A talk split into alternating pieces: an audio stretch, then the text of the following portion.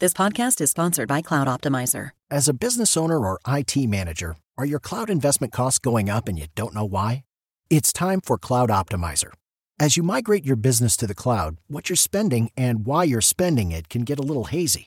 But Cloud Optimizer clears up the mystery and puts the cloud to work for you.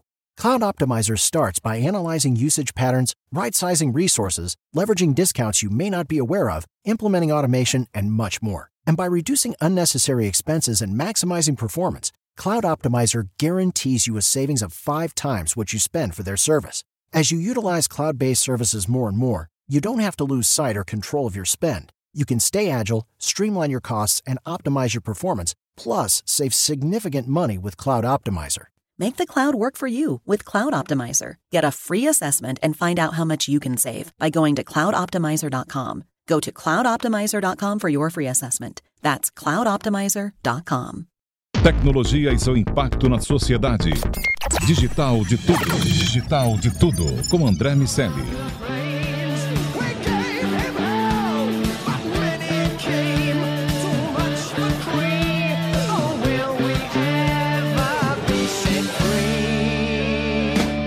Salve, salve, habitantes da sociedade digital, sejam muito bem-vindos. Eu sou André Miceli e esse é o Digital de Tudo, seu podcast sobre o impacto da tecnologia em toda a sociedade. Sou aqui na Jovem Pan. Hoje eu tô com o Daniel Salvador. Boa, pessoal. E com o Luiz Felipe Monteiro, que é secretário do Governo Digital do Brasil. Tudo bem, Luiz? Tudo bom, como estão? Tudo bem. Seja bem-vindo ao Digital de Tudo. Bem-vindo. Um grande prazer. Luiz, vou começar do início. Me explica o que é ser secretário do governo digital, secretário de governo digital do Brasil. André, olha só. É, eu fico aqui no Ministério da Economia e ser secretário de governo digital do Brasil significa gerir 220 órgãos, mais ou menos, que é o tamanho do governo federal, tamanho de órgãos com unidade de tecnologia dentro do governo federal são 11 mil profissionais trabalhando nas áreas de tecnologia em todos esses órgãos federais. São 8 bilhões de orçamento anual. E um governo que, como todo mundo já sabe, não entrega o serviço na qualidade que deveria, né? que cobra muito do seu cidadão com, com impostos e que ficou muito tempo atrasado é, na aplicação de tecnologias digitais para a melhoria da qualidade de serviços, para a satisfação do dia a dia do brasileiro. É, então, ser secretário de governo digital é administrar esse, esse elefante gigantesco é, e tentar dar a ele a, a agilidade para que ele possa se movimentar com, com elegância e com rapidez para rumo aí aos, a, ao que a sociedade espera. Para ver se eu entendi, vocês são responsáveis por definir políticas e diretrizes que são, que são seguidas por esses órgãos. É. Esse, essa é uma das atribuições da Secretaria de Governo Digital, é isso? Exatamente, né? uma delas. É, nós somos o órgão central de tecnologia da informação para o Poder Executivo Federal. Então, é, todas as regras, os processos, os limites, ou seja, as normas que os órgãos seguem, que essas unidades de tecnologia dos órgãos seguem, são de, definidas por nós, mas também nós somos provedores de serviços, né, serviços centralizados. É, tem um conjunto grande de atividades de tecnologia que não faz sentido ser descentralizadas, por N razões, tanto pela eficiência, redução de custos e tal, ou então pela padronização, necessidade de, de se estabelecer protocolos únicos. Então nós somos normatizadores de um lado, somos provedores de serviços de outros, do outro lado, e esse, é, esse, esse ecossistema grande, como eu te falei, é, ele é bastante complexo, é, mas nossa missão é fazer com que ele se atualize rapidamente para o uso de tecnologias digitais. Agora, o, o que vocês fazem fica para dentro das, dos órgãos, para dentro das empresas, é como os órgãos é, vão gerir a, suas próprias tecnologia e, e, serviços que vão ser uh, utilizados para a população através desses órgãos, ou extrapola no âmbito cidadão? Até onde vai a Secretaria de Governo? É uma excelente pergunta que me, me dá a oportunidade de falar um pouco sobre a história do uso de tecnologia no, no governo. Não vou tão longe para não perder tanto tempo, mas a gente ficou. Os principais sistemas estruturantes, aqueles que, que fazem a administração pública girar, eles são ali de final da década de 80 e durante toda a década de 90, tá? Então teve um grande investimento em uso de tecnologia nessa época. Depois, dois, do, do, ano 2000 até 2015, mais ou menos, já existe, passou a existir um órgão central para essa área de tecnologia, só que ele ainda se concentrava muito na aplicação de tecnologia para a própria administração, ou seja, na perspectiva do, do, do servidor público, do gestor público que está usando o serviço. Então foram criados vários sistemas e infraestruturas de tecnologia para a própria administração pública. Ali de, no final de 16 para 17 é que começa a virar um pouquinho é, para uma perspectiva cidadã, como você me, me questionou. É, o governo percebeu tardiamente, se comparado com o resto do, do, do mercado, de que é, a perspectiva do digital, é, olhar na melhoria da qualidade dos serviços para aquele que consome, não necessariamente para aquele que oferece, era uma grande oportunidade. Então, o que nós estamos fazendo agora, em 2019, é, é se concentrando 80-20 nessa visão externa. Né? Então, 80% da minha energia está gasta, do meu time está gasto, sendo investida é, na transformação digital de serviços, na análise de políticas públicas baseada em dados, é, abertura de dados é, no conceito de governo como plataforma, entre outras iniciativas, e 20% ainda está cuidando da lojinha, né? Está olhando a consolidação de data centers, está olhando é, tecnologia de compartilhamento de dados dentro do governo e aplicação de tecnologia para o dia a dia do, da administração pública. Então, em resumo, nós fazemos os dois, as duas coisas é, já fizemos com mais intensidade o interno e agora estamos com mais intensidade na visão externa. É, Luiz, aqui é o Daniel. Você acha que a relação do governo com a iniciativa privada, com as fintechs, com as startups como um todo, é, é para onde Exatamente, caminha o futuro? Daniel, é, o governo nunca vai ter a velocidade do mercado privado, porque ele não é feito para isso. O governo, é, eles, o governo no mundo inteiro, não estou falando aqui no Brasil, são instituições é, criadas para estabilidade. Né? Elas são criadas para um, manter uma condição mínima adequada de, de sociedade é, funcionando. Quando a gente pega inovação e tecnologias digitais, por exemplo, que a gente precisa daquele é, acelerar é, o processo de prototipação, teste e, e, e re, é, repriorização das coisas que a gente está fazendo, né? aquela lógica de trabalhar por squads, por sprints, etc. É, o governo não está organizado dessa forma. Né? Então, um, o que eu enxergo como futuro de escala é o governo ser uma grande plataforma de geração de negócios. Né? Esses negócios, eles são negócios é, de base social, e também negócios privados do mercado tradicional. Então, o governo oferecer os seus dados, que não são poucos, e as suas infraestruturas para que essas startups, GovTechs, FinTechs e todas as outras possam é, conectar seus serviços nessa, nessa plataforma e, e, gerar oportunidade aí de, de riqueza e de melhor, melhoria da qualidade de vida do cidadão brasileiro. Eu vi uma matéria sua na Exame e tinha uma citação lá que não, não era sua, mas falava que o Brasil estava alguns anos atrás. É, quais são os países que são referências para vocês? Então, tem, tem alguns países do mundo que estão é, há bastante tempo tendo destaque nesse assunto, né? Você começa com a, a, a que é o showcase internacional, é, que é a Estônia, né? Uhum. É, a gente é um, sempre ela, né? Sempre a é, Estônia. É, a Estônia, a Estônia é, um, é um caso interessante. Um, na prática, ela teve um reset, né? Ela conseguiu começar praticamente tudo do zero e teve um. Na abertura, um, né, né, Luiz? Isso, isso. E teve um primeiro-ministro na época que, que foi um cara é, que tinha, inclusive, background de tecnologia e que viu aí uma oportunidade de criar algo já em, em, na, no conceito de governo como plataforma tecnológica. Então construiu tudo como manda o figurino, né? E, e é uma arquitetura corporativa e tecnológica muito bem é, sedimentada. Depois disso, eh, tem países com maior, com um contexto mais próximo do brasileiro em relação a principalmente a legado, né? A existência de legado, e aí a gente vai para Reino Unido, teve uma boa estratégia de 2004, 2005 até 2012, agora recentemente teve uma estratégia bem acelerada. É, Dinamarca talvez seja a mais consistente delas. É, o primeiro, a primeira estratégia digital da Dinamarca é de 2001, do governo dinamarquês de 2001. Por isso que às vezes eu comento que nós estamos 15 anos atrasados, é porque hum. nossa primeira estratégia digital é de 2016.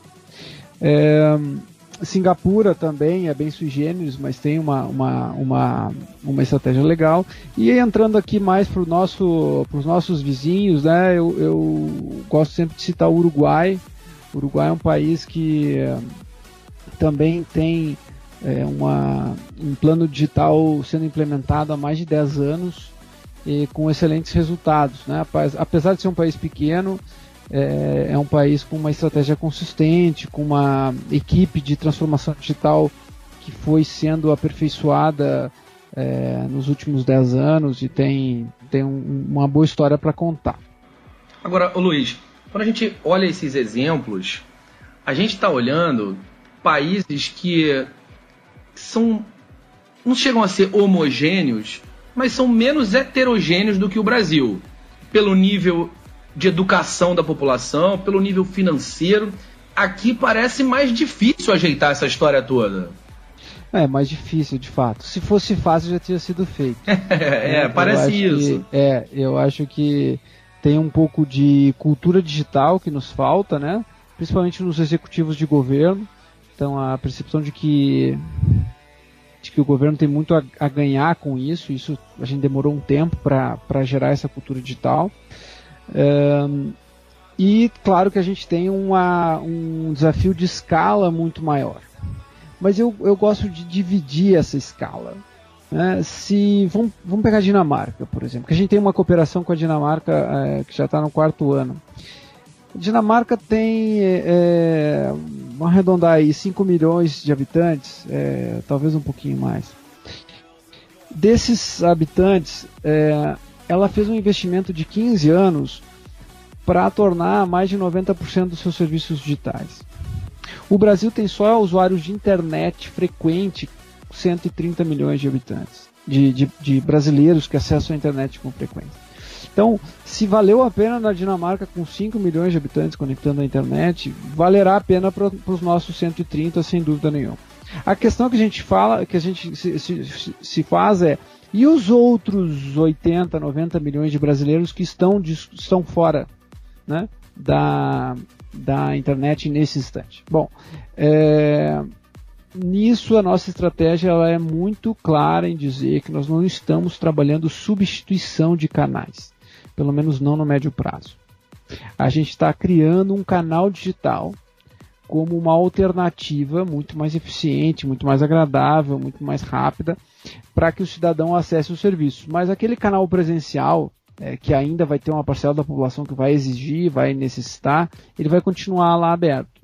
A diferença é que o canal presencial vai ser uma, uma unidade de atendimento, né, um, um balcão do governo, vai ser ainda muito mais confortável de acessar, porque mais da metade das pessoas que estariam ali na fila não estarão terão feito seu acesso digital. Então é um ganha, ganha, o governo, ganha o cidadão incluído digitalmente, ganha o cidadão que não esteja ainda incluído digitalmente.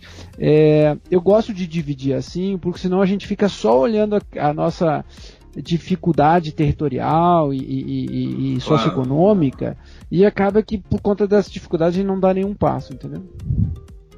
Agora, uma das, uma das áreas que me parece que parece que podem se beneficiar bastante de uma, de uma iniciativa, de uma estratégia consistente no que diz respeito ao governo digital é a transparência. E a gente sabe bem que o governo tem uma proposta de lidar de forma diferente com uma coisa pública. É, o que, que vocês têm feito nesse sentido, de dar mais transparência ao que o governo vem fazendo, aos gastos, a, a, a, a toda essa relação pública público-privada que foi tão deteriorada nos últimos anos? É, a gente tem é, casos é, que são realmente absurdos de mau uso do dinheiro público e a gente quer um dos nossos desafios aqui é usar a tecnologia para que isso nunca mais se repita, né? O, o bom é que o Brasil, com, em comparativos internacionais, o Brasil é um país, por, por incrível que pareça, em relação a esses, esses casos é, é, de, de, fraudes e, e, corrupção que a gente viu, é um país bastante transparente do ponto de vista de governo. O, o governo brasileiro, segundo a ONU, é o 12 governo mais transparente do mundo, é, numa pesquisa que é feita a cada dois anos. Bom, isso é suficiente? Foi suficiente? Não. Isso não foi suficiente. O que a gente quer fazer é que a gente quer que o cidadão participe é, de forma simples, clara, de todas as decisões do poder público. Então, é, nós temos um portal chamado dados.gov.br. Nesse portal é, tem mais de 6 mil conjuntos de dados abertos da, de todos os órgãos do, do poder público. Então, aquele é, cidadão mais engajado ou com algum com skill né, tecnológico para trabalhar dados, ele pode ali obter informações sobre gasto público, quantidade de servidores, obras públicas, compras públicas, uma série de outros dados, conjuntos de dados, e cruzar e trazer mais insights sobre é, eventuais é, desvios de uso ou, ou é, eventuais é, usos indevidos do, poder, do dinheiro público que são importantes para que o controle social gere pressão para dentro do governo. Para dentro do governo mesmo, nós temos intensivamente usado é, painéis né, de, de, de, de dados. É, por exemplo, criamos um painel que é o painel de preços, que traz todos os preços de todos os itens que o, que o governo é, compra, o governo federal compra uma referência muito fácil para que a gente cruze e saber quanto é que o governo paga por um computador, quanto é que ele paga por uma, por uma caneta, por um serviço de, de consultoria e comparar isso com o mercado para ver se a gente está é, sendo competitivo ou não. Então a transparência é fundamental, ela é, é algo que faz parte do. é um dos pilares do governo digital, né, dar acesso à informação e ser o mais transparente possível. Você conhece o projeto Serenata de Amor? Conheço, conheço. Então acho que tem relação com o que a gente estava falando agora de cruzar dados e conseguir tirar insights é, para a sociedade a partir dele. Nessa linha dos, dos insights pró-sociedade, a gente é, enxerga iniciativas como o Serenata que usam inteligência artificial, que usam Big Data para encontrar padrões. E aí o Serenata já pegou coisas do tipo dois reembolsos de almoço no mesmo momento em estados diferentes para um mesmo parlamentar. Enfim, pega aqueles desvios que são absolutamente inexplicáveis. É, o governo está usando coisas nesse sentido também para encontrar comportamentos fora do padrão, que diz respeito, é, ou nesse momento a gente está mais associado à transparência propriamente dita, documentando e expondo o que foi comprado, negociado, adquirido pelo governo? É, primeiro fazer algumas divisões aqui, né? O, o meu mandato, digamos assim, é no Poder Executivo Federal. É, é, esse, é, essas políticas de dados abertos e o trabalho que o Serenata fez, por exemplo, com o Legislativo, eu acompanho, mas não, não são os dados do Executivo Federal. Só para a gente fazer a, a divisão ah, do escopo claro. aqui. Com relação ao uso de inteligência artificial dentro do governo a gente tem alguns casos. É, confesso que não é, é, ainda amplo e restrito o uso de, dessa tecno, dessas tecnologias digitais avançadas dentro do governo, mas a gente tem é, casos de é, dos órgãos de controle, por exemplo, a CGU usando inteligência artificial para analisar padrões em compras públicas e editais de licitação, para saber casos em que é, porventura esteja sendo cometido alguma, algum equívoco ou algum direcionamento de, de, de licitação pública. A gente tem uso de inteligência artificial aqui para hum, avaliar é, situações específicas, por exemplo, transporte de servidores públicos. Né? Os servidores têm que pegar um táxi, que é o Taxi Gov, que é, um, é, um, é, um, é o Uber do governo, digamos assim, para ir de um local a outro. Então a gente consegue aplicar é, ciência de dados e machine learning para identificar alguns pontos fora da curva de transporte, condições, situações que não foram usadas como deveriam, né? É, outros outros é, elementos que a gente está usando é, ciência de dados de forma bastante intensa num um projeto que nós temos aqui que é o GovData. O GovData é um grande data lake com é, as bases de dados mais, é, digamos assim, importantes para a política pública, como a base de dados de pessoas, a base de dados de veículos, a base de dados de é, benefícios sociais e etc, etc, etc e a gente faz um cruzamento dessas, é, dessas bases usando ferramenta analítica para identificar, por exemplo, situações de pagamento de benefício para cidadãos que não deveriam estar recebendo. Né? O cara que não é pescador e está recebendo um benefício de pescador, o cara que não tem uma, uma, tem uma renda mais elevada e por acaso é, conseguiu ser inscrito num programa social de, de pessoas de, de baixa renda. Então, é, com o volume, o alto volume de, de assuntos que o governo trata, a ciência de dados e machine learning passa a ser uma ferramenta é, fundamental aí para que a gente possa ganhar produtividade e ser mais assertivo na, nessa análise de política pública. Né? É, parece que tem uma estrada interessante a ser trilhada por aí. Agora, Luiz, é, eu vi que você foi Harvard Kennedy School numa, numa, na educação executiva para olhar a transformação digital em governo. O que, que de acadêmico dá para trazer? O, que, que o que, que, já foi feito nesse, nesse início de, de governo? Você acha que é aplicável ou a gente lida com um mundo teórico que ainda é utópico quando a gente tropicaliza as ações possíveis? Não, eu, eu acho que tudo que está sendo aplicado de tecnologia em nos mais, nas mais diversas verticais de indústria, né, é totalmente aplicável ao governo. O governo precisa se enxergar e a gente tem um trabalho que ajudou a, a dar essa visão como um grande prestador de serviços. Né. O governo é uma, de um lado é um, é um grande balcão de entrega de serviços e do outro é um grande pagador, é uma grande folha de pagamento de benefícios sociais e transferência de recursos. Então, o governo se assemelha muito de forma conceitual no uso de tecnologia de um banco, que é um processador de dinheiro e um balcão de atendimento. Tá? É, claro que é, não é um banco sob, sob o aspecto de, de visar lucro, etc., mas sob a sua operação. Então, tudo que você usa de tecnologia, por exemplo, é, no setor financeiro, só trouxe um caso, é, é, aplicável ao governo. O que eu tenho visto lá fora, e como você falou, eu fiz alguns, alguns cursos executivos é, na Kennedy School e também sou parte do, do grupo de e-leaders da OCDE, que a gente se reúne é, pelo menos uma vez por ano, 30 é, gestores de tecnologia e governo digital do mundo. O que eu tenho visto lá fora é que os governos estão é, usando mais ou menos a mesma receita. Né? É uma receita é, que envolve, primeiro, criar uma cultura nos executivos de governo que isso é importante, ou seja, desenhar um bom business case de por que, que investimento em tecnologia e tecnologias digitais são positivas para o governo. Depois trabalhar fortemente isso que nós estávamos discutindo aqui, abertura e compartilhamento de dados, ou seja, criar é, condições para que os dados de governo corram de, uma, de um órgão para o outro, que saiam do governo e vão para o mercado privado para ajudar a fazer negócios ou controle social.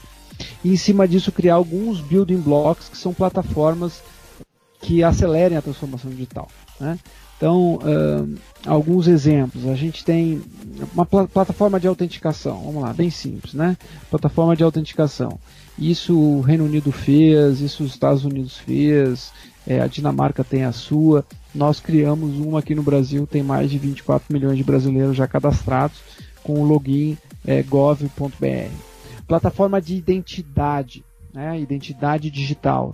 É, como é que você agrega é, segurança, é, aquela ou precisão aquele cidadão conectado no mundo digital. A Índia fez com o Aadhaar, o, o, o a própria Dinamarca tem, tem uma série de países que possuem, nós estamos investindo em conjunto com o Tribunal Superior Eleitoral, o TSE, que fez a coleta de 100 milhões de biometrias e, já, e vai chegar a todos os adultos, 146 milhões até 2022, de criar camadas de zero presença, camada de gestão de dados pessoais em cima é, dessa plataforma biométrica. Então, é, o que eu quero dizer com isso, e talvez é, resumindo, é que o que os países estão fazendo está muito próximo do, que, do uso que o mercado, as indústrias é, tem feito na, na, no seu dia a dia, numa velocidade menor naturalmente, porque a escala é muito grande.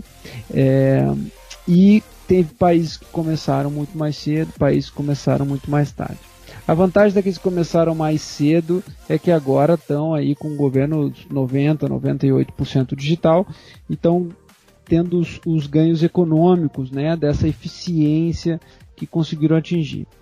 Por outro lado, aqueles que começaram mais tarde, que é o nosso caso, tem que acelerar, e é isso que a gente está fazendo, né, fazendo 20 anos em dois, e também hum, tem uma, um, uma barreira a menos, porque o cidadão agora é muito mais conectado. Hoje a gente tem um celular na mão de cada um, então a gente pode é, investir mais em serviços digitais do que há 20 anos atrás.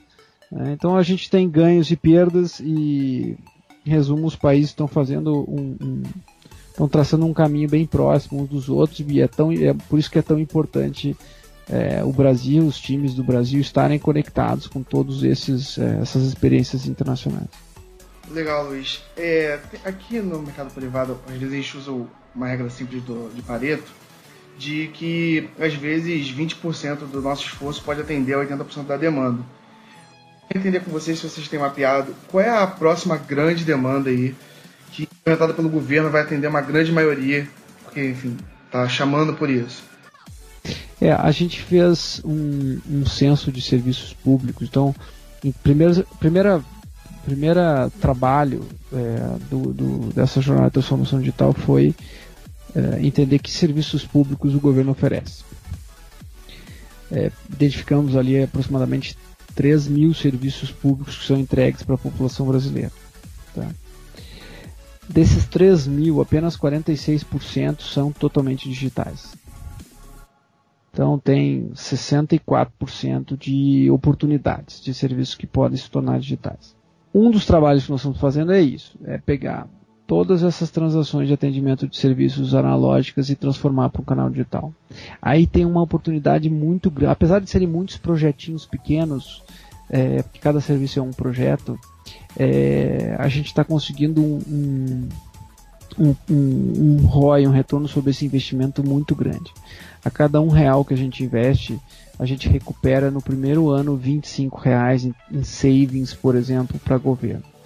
Então, o, o, custo de uma dessa mesma transação é, analógica, ele vai, é reduzido em 97% quando eu vou para o canal digital. Então, é um, um, mega projeto do ponto de vista de é, eficiência. Como o governo está em todas as transações, é, o governo está em qualquer relação privada com privado, por meio de impostos, por meio de infraestrutura, por meio de regulação. Quando a gente ganha essa eficiência nesse nível para dentro do governo, o, o benefício econômico é exponencial, porque todas as transações ficam mais é, ficam mais leves, ficam mais é, fáceis do ponto de vista é, de geração de riqueza e etc.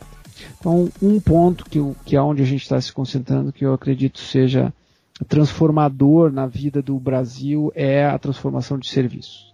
O segundo ponto, é aí é, para citar mais um que, que, que tem um poder de geração econômica absurda, é a identidade digital.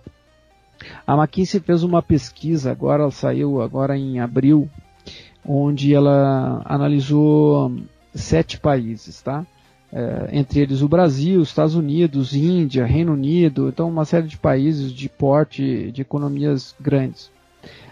O, o, país, o Brasil é entre os sete com maior potencial de geração de valor em cima de uma identidade digital.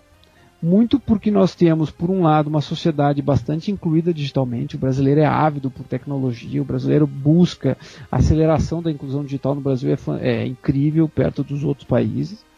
e por outro que a gente tem um setor financeiro muito desenvolvido. Né? A gente tem meios de pagamento é, e sistemas financeiros bastante digitais já. Quando a gente conecta uma identidade segura entre esse cidadão incluído e um sistema financeiro é, e um sistema é, de comércio também bastante evoluído, se exponencializa demais. Então a McKinsey estima que 39 milhões de brasileiros podem é, é, ser inseridos no sistema financeiro a partir da, de uma identidade digital. Acho que são esses dois pontos: transformação extensiva de serviços analógicos em serviços digitais e a, o lançamento, a criação de uma identidade digital segura para todo brasileiro. E sabe, Luiz, é interessante estar falando isso. Né? Lá na Fundação Getúlio Vargas, onde eu coordeno o MBA de Marketing Digital aqui no, no Brasil, a gente desenvolve um índice com um grupo de pesquisadores, do qual grupo do qual o Daniel faz parte, que mede um indicador de confiança digital. A nossa hipótese é que quanto mais o brasileiro confia na tecnologia, maior a propensão dele de fazer negócios nesse ambiente. Porque usa mais, acaba sendo mais impactado pelos anúncios e, naturalmente, é, pelo fato de confiar também, acaba aumentando a propensão à, à compra. E, para nossa surpresa, o, o grupo que a gente vai fazer a terceira medição, está liberando agora a terceira medição desse, desse indicador. E pela terceira vez, o grupo menos envolvido, não envolvido, melhor dizendo, o, o, o, grupo que menos confia na tecnologia é o grupo de 13 a 17 anos. E o grupo que mais confia é o grupo acima de 65 anos. Uh, o grupo que menos confia tem essa posição porque, através de pesquisas qualitativas, a gente acabou entendendo que tem uma compreensão mais clara de todos os problemas que porventura podem é, ser gerados tecnologia, muito no que diz respeito à privacidade, e o grupo que mais confia tem essa, esse pensamento porque a tecnologia ajuda a, a, superar algumas barreiras físicas impostas pela idade, algumas limitações. Às vezes é a única forma que essas pessoas têm de conhecer alguns familiares, de estender o seu ciclo de idades, o que acaba revertendo, em, em alguns casos, até no alargamento da expectativa de vida. O que a gente percebe é que, de maneira quase que onipresente, eu, eu dois casos que são casos extremos e, nos chamaram muito a atenção desde o início, mas ah, de maneira quase onipresente, como, tava, como eu estava dizendo, a gente percebe uma relação direta entre as políticas educacionais, entre o conhecimento das faixas sociais e das faixas etárias com o uso. E, e com isso, eu presumo que para essa estratégia funcionar, vocês vão precisar trabalhar de maneira bastante alinhada, por exemplo, ao Ministério da Educação, que vai precisar investir no que diz respeito a, a, ao, ao conhecimento da tecnologia, dado que o brasileiro já tem uma propensão natural ao uso das redes sociais, ao uso do, do celular, enfim, de dispositivos eletrônicos de uma forma geral. Existe esse alinhamento? Vocês conversam? Como isso funciona? Funciona da seguinte forma: é, esse projeto de transformação digital não é um projeto do Ministério da Economia, é um projeto do governo, né? Como um todo. Então, nós temos uma coordenação bem é, firme da Presidência da República, né? Tem uma secretaria, que é a Secretaria Especial de Modernização do Estado, que toma conta desse portfólio de, uma, de um, um aspecto mais estratégico e faz essa articulação entre os ministérios. Então, tem vários órgãos que a gente precisa envolver nessa, nessa discussão. Né? A educação é um, sob o ponto de vista da, de aumentar a, a, digamos, a capacidade do brasileiro em perceber as oportunidades do governo digital e, consequentemente, é, é, fazer a, a, adoção digital, né? É, sair do, do, seu canal presencial para o canal digital, é, poder interpretar essas, essa, esse canal digital de uma forma clara e, e, e correta. Nós temos um, uma cooperação com o Ministério da Defesa e o Gabinete de Segurança Institucional para trabalhar a questão da privacidade e da segurança cibernética, que é tão importante nesse, nesse mundo. Né? O governo tem que ir para o digital, mas tem que continuar sendo é, diligente ou tem que ser ainda mais diligente com, com os dados pessoais e essas informações que que não, vão, não estarão expostas, mas não podem ser acessadas por terceiros. É, então é um conjunto de órgãos, a gente citei dois, mas tem vários que trabalham nessa, nessa estratégia. Sobre a questão de é, uso é, e facilidade de uso de serviços digitais e a necessidade de educar o cidadão para usar esses serviços, eu acho que a gente precisa muito mais faz, é, trabalhar a educação no sentido dos, é, das oportunidades, mas também dos riscos. Né? Como você falou, é, o mundo digital tem as suas é, seus benefícios, mas tem também os seus riscos, principalmente com relação à privacidade e segurança, que é, os mais jovens já conseguem perceber com mais clareza do que os mais idosos. É, a gente precisa trabalhar o processo educacional brasileiro é, desde formação de, de consciência sobre privacidade, isso na, desde o ensino básico, é, e também formar uh, o brasileiro nas, né, naquelas as, as, disciplinas né, de ciência, engenharia, né, é, tecnologia e matemática, ou seja, aquelas ciências que vão construir esse raciocínio lógico para que o brasileiro não apenas interprete bem o, canal, o, o, o, ambiente digital, mas também possa ser um produtor de tecnologia. Né? Que o brasileiro também possa ser um, um use a sua criatividade, que já é cultural e natural, também para produzir tecnologia. Isso é, um, é, uma questão econômica, de mercado, importante para nós é, tratarmos também. Quando eu olho governo digital especificamente, eu costumo dizer assim para os meus times, né? O nosso, nosso serviço tem que ser tão simples, mas tão simples que a gente não precisa ensinar ele para ninguém, que ele seja alto, é, fácil de, de, de aprender, é, que o cidadão possa interagir do ponto de vista da experiência do usuário, como ele interage hoje numa rede social onde não teve ninguém para ensinar ele e ele sai do outro lado. É aquela história, desculpa isso... só fazer um parênteses, que serviço, interface, eles são iguais a piada, né? Que se a gente precisa explicar, é sinal que não estão bem feitos. É perfeito, exatamente. Vou usar, vou usar, vou usar essa frase nas minhas apresentações. Pô. Mas eu tenho, a gente criou agora, isso é inédito, a gente criou em janeiro um, um departamento de experiência do usuário aqui na Secretaria de Governo Digital. Então é, é legal porque as pessoas né, é, ficam até aqui no governo achando, mas o que é isso exatamente? O que vocês fazem? Quando a gente conta que a gente levanta da cadeira, vai para a rua, faz pesquisa etnográfica, pergunta para o usuário, desenha a jornada do usuário, é, faz sessão de design thinking para entender como é que a gente é, traduz aquela, aquele problema, aquela necessidade de uma solução mais efetiva. São coisas que o mercado já faz há muito tempo. É, que o governo está começando a adotar agora de forma é, estruturada, sistemática e acho que tem um futuro bom aí pela frente. Cara, bom saber da, da UX. É, você estava falando justamente de, de, atendimento, de ser fácil, de ser acessível. Cara, meu, meu, minha participação nesse podcast que muitas vezes é exercitar como vai ser daqui a 30 anos. Então, é lógico que não, você não precisa ter a resposta na ponta da língua, até porque é um exercício. Mas, eu quero, na verdade, eu quero fazer duas perguntas para encerrar. Uma é como você acha que vai ser daqui a 30 anos o governo em relação à tecnologia. E o segundo ponto, cara, justamente falando sobre acessibilidade e atendimento que você estava falando agora há pouco, é, que o governo está caminhando em algum nível para lidar com bots, que é algo que eu, eu, pelo menos não tenho ouvido falar. Bom, vamos, vamos falar dos bots primeiro, que talvez seja mais curto prazo, né? É, o sim, é, de forma ainda um, um, pouco desestruturada, a gente está tá puxando isso, está tentando coordenar.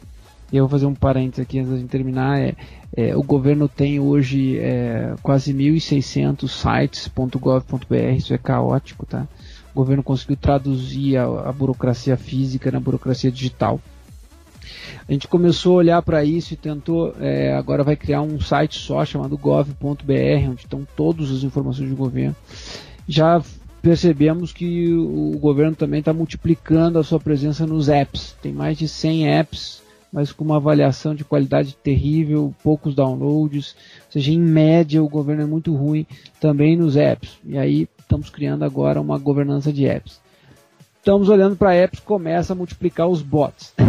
Então é sempre uma corrida sobre essa questão de é, dar, dar uma lógica nessa presença digital. Os bots, é, nós ainda temos muitos bots muito pouco inteligentes, né? ou seja, com com algoritmos ainda em estágio inicial de aprendizado. Então, é, a minha estratégia, por exemplo, no GovBR, nós vamos ter um bot é, para fazer o atendimento ao cidadão. A gente tem bots para alguns outros outros outros é, áreas de negócio, mas a gente precisa melhorar em muito a, a base de aprendizado, né? Usar esse machine learning de forma inteligente e treinar melhor esses nossos bots. Não é só botar ele no ar, tem que ter um, uma estratégia consistente de treinamento com base em dados constante. Olhando mais para frente, e aí você falou 30 anos, é, talvez seja, eu espero que seja bem antes de 30 anos que isso aconteça, né? Mas eu não tenho dúvida que o governo será 100% digital. Não tem nenhum caminho para o governo. O governo não tem como crescer da forma que, que crescia. Crescer que eu digo é na entrega de serviços, tá? O governo então, até então, conseguiu se sustentar do ponto de vista fiscal né? ou seja, tinha dinheiro para investir em gente, em espaço físico. O governo foi muito é, muito direcionado em ter coisas. Né? O governo tinha coisas, ele tinha prédios, ele tinha empresas, ele tinha pessoas. É, isso não, não faz sentido. Primeiro que não resolveu o problema, porque a qualidade do serviço continua ruim. E segundo que é impossível sustentar no, no médio prazo. O governo agora precisa ter menos e entregar mais. E entregar mais tendo menos é só com o uso de tecnologia.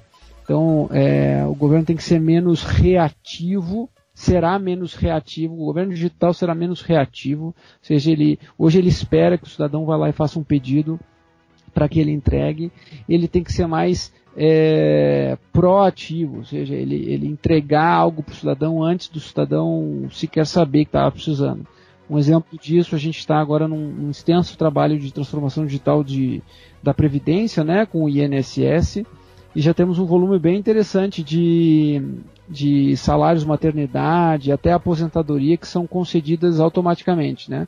O cidadão é, adquiriu o direito, ele recebe uma mensagem dizendo que ele já está em condições de se aposentar, mesmo sem ter feito qualquer tipo de pedido. Então o governo ele tem que ser mais, ele tem que ser mais leve na vida das pessoas, é igual o juiz de futebol, né? ele não tem que aparecer né? Ele tem que ser eficiente, ativo, preciso e não tem que aparecer. As pessoas não têm que se incomodar com o governo e sim criar né, é, riqueza em cima dessas plataformas de governo digital. Eu acho que eu acho, não tenho certeza que o governo será totalmente digital é, bem antes de, de, de, de 30 anos. E, e, em cima dessa plataforma de governo mais novos, novos negócios vão, vão surgir. Legal, Luiz. A gente está chegando ao final. Tem algum ponto que a gente não tenha tocado, você acha que merece destaque? A gente deixou de falar sobre algo que, que a Secretaria de Governo Digital do Brasil está fazendo e merece destaque? É, a gente, eu acho que fazer um destaque só do, do trabalho que a gente está fazendo aqui nesse primeiro semestre de, de governo, tá? É, nós é, transformamos 161 e três serviços de analógicos em serviços digitais nesses primeiros é, seis meses de governo, o que representa uma economia de um, aproximadamente 750 milhões de reais por ano. Então já é um, um, uma grande economia, parte disso do próprio governo, mas a maior parte da sociedade, porque a gente está medindo também é, o que, a gente está economizando de horas da população brasileira que não tem mais que se deslocar é, para ir para um, um local de governo. Né? Estamos trabalhando fortemente, tem resultado já em abertura de empresas no país, já tem empresas sendo abertas em minutos no Brasil, tá? É, acho que isso é impactante tá, para o setor produtivo. É, acho que assim tem, tem bastante coisa boa acontecendo, né? É, o login único que eu comentei com vocês já tem 24, um pouco mais de 24 milhões de contas. Então hoje o brasileiro com uma única senha e um único uh, identificador, que é o próprio CPF, é, começa a acessar todos os serviços públicos. Uh, a gente também está trabalhando para descer essa estratégia digital para os estados e municípios. O cidadão ele está em parte, na verdade, o cidadão vive o governo no município, né, nas suas relações do dia a dia. Então tem uma rede de, de, de colaboração chama redegov.br onde os estados e municípios podem aderir. Nós estamos transferindo tecnologia, transferindo os métodos, transferindo é, é, pessoas de conhecimento para que para implantar o governo digital em todo o país. É, como eu te falei, um desafio de escala, uh, não é complexo do ponto de vista tecnológico. Se a gente adotar tecnologia estável, madura é, e que o mercado já adota há bastante tempo, a gente resolve o problema. Mas a escala, a coordenação, colocar todo mundo na mesma página, a comunicação, por exemplo, que é o que eu, tô, que eu agradeço que vocês tenham nos dado esse espaço para ajudar a fazer, é, talvez seja o maior desafio e o que eu posso garantir é que a gente está 24 por 7 engajado nesse, nesse projeto e que com certeza vai dar certo. Muito legal. Hora de desconectar nosso DDT. Luiz Felipe Monteiro, queria agradecer mais uma vez uh, pela conversa, dizer que você tem portas abertas. Quando quiser contar mais sobre o assunto, nós estaremos aqui para ouvir. Sabe que o, o governo digital, para nós que somos entusiastas da tecnologia, que vivemos a tecnologia, tanto do ponto de vista acadêmico quanto no meio corporativo, quanto nos livros que a gente escreve, enfim, é muito legal ver o governo olhando para a tecnologia como um agente de mudança da sociedade, o que, evidentemente, para quem já era de TI, é uma visão muito natural, mas que naturalmente é mais demora mais para chegar é, a essa visão no governo. É legal ver que, que isso está acontecendo. Bom, depois a gente vai conversar aqui. Vou pegar alguns links que são importantes para a gente colocar aqui no site do Digital de Tudo. Então, quem estiver ouvindo e quiser acessar materiais complementares, é só entrar no www.digitaldetudo.com.br no site da Jovem Pan, na área de podcast, jovempan.com.br barra podcast, você encontra o digital de tudo. Todos os distribuidores, tá no Spotify e todo mundo que ouve podcast encontra o digital de tudo lá também, no arroba digital de tudo no Instagram. É isso, hora de desconectar. Obrigado, Daniel. Obrigado, pessoal. Obrigado, Luiz. Obrigado, Luiz. Vamos nos falando. Um abraço e boa sorte no restante da caminhada. Valeu, obrigado. Um abraço para todo mundo. Tchau. Tecnologia e seu impacto na sociedade. Digital de tudo. Digital de tudo. Com André Miscelli. Hello, it is Ryan, and I was on a flight the other day playing one of my favorite social spin slot games on chumbacasino.com. I looked over the person sitting next to me, and you know what they were doing? They were also playing Chumba Casino. Coincidence? I think not. Everybody's loving having fun with it. Chumba Casino is home to hundreds of casino style games that you can play for free anytime, anywhere even at 30,000 feet. So sign up now at ChumbaCasino.com to claim your free welcome bonus. That's ChumbaCasino.com and live the Chumba life. No purchase necessary. VGW. Void were prohibited by law. See terms and conditions. 18 plus.